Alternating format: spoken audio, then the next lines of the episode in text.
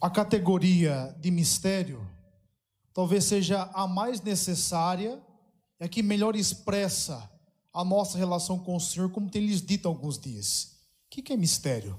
Mistério não é algo como um segredo, algo que mete medo. Na verdade, o conceito de mistério é aquilo que não se conhece a nível de dominar, mas aquilo que nos abraça. Viver a vida no mistério de Deus é mergulhar no Senhor e enxergar tudo a partir dele. Deus é mistério. Ninguém jamais conseguirá definir com precisão, exatidão, quem propriamente é Deus. É por isso que essa profissão de Pedro nos ensina algo fundamental. E é sobre esta profissão de fé que a igreja foi erigida, está construída e que se mantém há mais de dois mil anos. Uma fé que não é primeiramente esforço humano. A gente entende que, às vezes, ter muita fé é ação humana, não. Tanto que nós falamos que a fé é uma virtude teologal. Deus foi quem colocou ela em nossos corações e, portanto, ela é acolhida. E saber quem é Jesus é um movimento de fé. A quantidade e intensidade da nossa fé não está relacionada a quanto conhecimento nós temos. Pode ser que alguém aqui dentre nós soubesse toda a arqueologia da época de Jesus, conhecesse toda a estrutura social, soubesse grego, hebraico, aramaico, entendesse e lesse todos os concílios no original. Podia ser que houvesse alguém aqui que seria um verdadeiro especialista e todo esse conhecimento, por mais grandioso que seja, não é nada no que se refere ao conhecimento de nosso Senhor. Porque é Deus. Não é como muitos vendem muitas vezes Jesus como alguém muito especial, que fez milagre, alguém muito voltado para a caridade, que fez muito bem. Mas isso não é suficiente para dizer que alguém é Deus. Olha o que acontece com Pedro. Imagine que a Cesareia de Filipe, onde hoje é as Bânias, um lugar muito bonito por sinal. Jesus leva esse povo para rezar com ele. E a Cesareia de Filipe era um local de muita idolatria, tinha muitos deuses. E é nesse contexto de idolatria que o Senhor pergunta para os seus quem que o povo está falando que ele é. E a cada resposta nós temos uma percepção de como o povo imagina Jesus. Perceba que uns falam, ó, tem gente dizendo que o Senhor é Jeremias. E Jeremias foi um profeta que, com a rejeição que sofreu, com tudo aquilo que viveu, ele assina para o mistério do Senhor. Uns dizem que é João Batista, aquele que traz a verdadeira religião, Elias, e a missão de Elias foi propriamente mostrar que a religião verdadeira é aquela que tinha Deus por referência. E o povo tem até umas respostas piedosas, bonitas, né? Compara com o profeta, com João Batista, que foi um grande homem. E o Senhor pergunta para os seus: e vocês? Quem vocês dizem que eu sou? E Pedro, como primeiro, responde no meio de todos: Tu és o Messias, o Filho do Deus vivo. Nessa confissão de Pedro está a dupla natureza de Cristo. Ele é o Messias e, portanto, verdadeiro homem. Ele é filho de Deus e, portanto, verdadeiro Deus. Mas o interessante é que o Senhor diz assim: Olha, Pedro, feliz és tu porque me deu essa resposta, mas o seu conhecimento não é fruto da humanidade, mas é Deus que te possibilitou isso. Isso nos ensina algo fundamental. Nós precisamos continuamente pedir a Deus que revele em nosso cotidiano quem Ele é. Às vezes, na nossa cabeça, nós lemos as Sagradas Escrituras como se fosse um livro de história, não é assim? E a gente lembra dos fatos passados, e não é bem assim. Na verdade, a gente mesmo uma liturgia. Nós não celebramos temas, nós celebramos acontecimentos que, pela graça do Espírito Santo, se atualizam e mais uma vez provocam o nosso coração e nos convidam a uma resposta de fé hoje, agora. Deus se revela a cada dia, a cada momento, a cada circunstância a cada um de nós, e a maneira como nós respondemos são todas as nossas atitudes, todas as nossas ações, todos os nossos posicionamentos. Hoje o Senhor mais uma vez pergunta para cada um de nós: e vocês? Quem dizem que eu sou? Enquanto eu rezava aqui esse texto, eu me perguntava: o que será que minha vida diz de Jesus? com meu temperamento, com minha personalidade, com meu jeito de agir, com as minhas limitações, com as minhas qualidades? Como eu tenho me posicionado diante do Senhor? Nós precisamos nos perguntar isso porque essa resposta é fundamental para nós.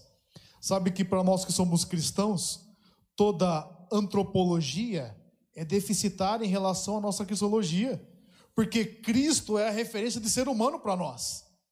E aquilo que ele viveu, aquilo que ele fez, as suas palavras, as suas ações, são propriamente as metas que nós temos em nossa vida. Nós precisamos olhar para Jesus e perguntar: o que é que tem de nós, Senhor Jesus Cristo, em mim? A maneira como você se relaciona lá em casa. O que, que tem de Jesus em você lá dentro de casa? Sabe que o povo, quando vê você agindo, fala: olha, ali está um verdadeiro discípulo de nosso Senhor. Sabe quando você está no trabalho, o povo olha para você e acha que você é cristão? Sabe que eu, Padre Jonas, quando não estou bem discreto vestido assim, você está bem discreto, né? De verde assim.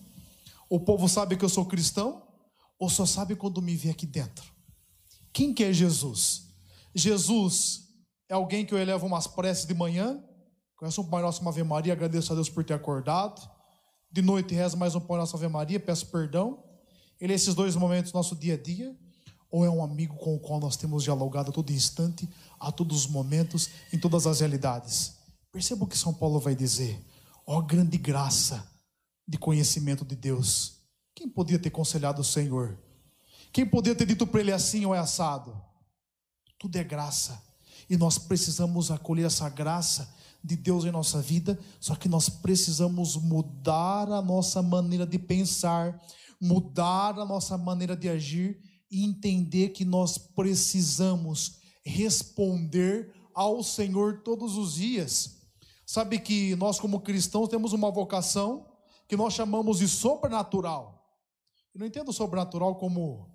Tem gente que pensa que tem uma vocação sobrenatural é começar a levitar, né? Subir, não. Algumas pessoas têm essa graça aí. Graças a Deus, nunca vi ninguém levitando assim. Se eu ver alguém levitando, eu vou pensar que é outra coisa. Enfim, não é isso vocação sobrenatural. É a gente saber que tudo que nós fazemos ou nos aproxima ou nos distancia de Deus. Tudo que nós fazemos é uma resposta de sim ou não ao Senhor. Toda a caridade que nós fazemos, por mais que ela vise o bem do próximo, o bem do irmão, ela tem que nos aproximar de Deus. Tem que ser essa motivação. Porque se não for essa motivação, hora ou menos hora, nós vamos desanimar. Porque se nós começarmos a olhar para as pessoas, nós vamos desanimar. A nossa fé tem que estar em Jesus. Eu sei que nesse tempo que nós estamos vivendo, nós olhamos que os homens da igreja, os seus membros, erram muito.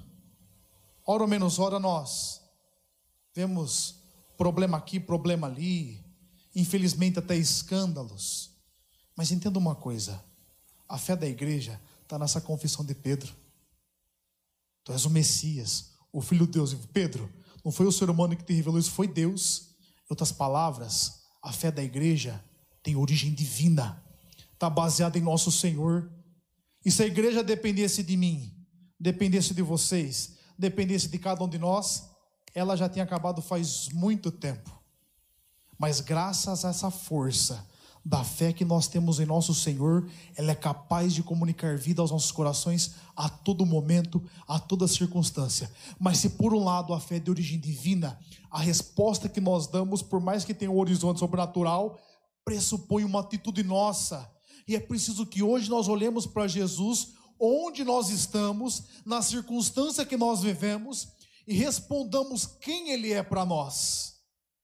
Para encerrar, eu repeti isso várias vezes para vocês, mas eu vou repetir mais uma vez.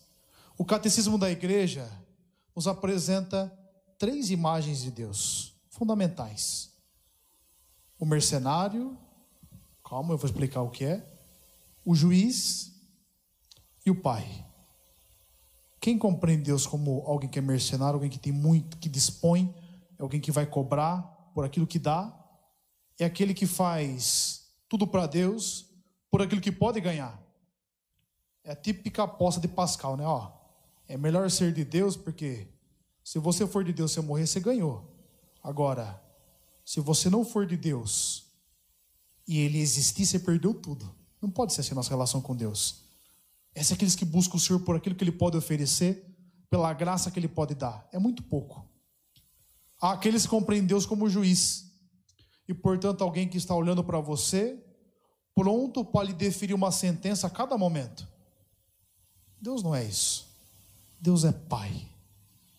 E como Pai é evidente que Ele, como bom juiz nos julga, pode nos conceder tudo, mas é por amor que nós vamos até o nosso Pai. É por amor que nós vamos a Ele. E eu encerro fazendo essa pergunta de novo. Como nós temos respondido a esse Pai que é amor, a esse Pai que cuida de nós em todos os momentos e realidades da nossa vida? Será que o nosso cotidiano, quando acordamos, tem nos aproximado desde cedo do Senhor? Ou nós, quando estamos com raiva, esquecemos o Senhor? Quando somos questionados, esquecemos de Deus, agimos de qualquer maneira. Quantas vezes ao longo dessa semana você se perguntou para Deus se você estava na vontade dEle? Quantas vezes nós já nem mais nos preocupamos se Deus nos quer aqui, se Deus nos quer ali? E nós vamos colocando o Senhor em nosso sistema e não vamos adentrando no sistema de Deus. Olha, a crise maior que o nosso mundo vive hoje não é a pandemia, não é crise de sentido. As pessoas que levantam e não sabem por que estão levantando. E não pensa que crise de sentido pega quem de repente não acertou alguma coisa na vida, quem de repente está numa situação desfavorável. A crise de sentido pega a gente muito bem sucedida no mundo. A crise de sentido pega muita gente que é até autoridade entre nós, que faz de tudo. Mas olha, por que, que eu estou fazendo isso? Evidente que isso não resolve tudo, a gente tem que ter toda uma sensibilidade com isso, mas muita coisa se explica quando nós entendemos que a nossa vida se destina para Deus, independente daquilo que fazemos. E é Ele que dá sentido para gente levantar todos os dias e caminhar próximos dele. Por isso, nessa Santa Missa, ao comungar, se pergunte no seu coração: qual é o local que Deus tem ocupado? Qual é a referência primeira e última das situações? E como você, no seu cotidiano, tem respondido a esse mistério insondável do amor de Deus. Feche os seus olhos, abaixe a sua cabeça e, no instante de silêncio, volta o seu coração inteiramente a Deus, a sua vida, a sua história. Entregue a Ele todas as realidades que você tem experimentado. Ele, como bom Pai de amor e misericórdia, volta o coração a você e quer que você tenha uma resposta decisiva, uma resposta de fé.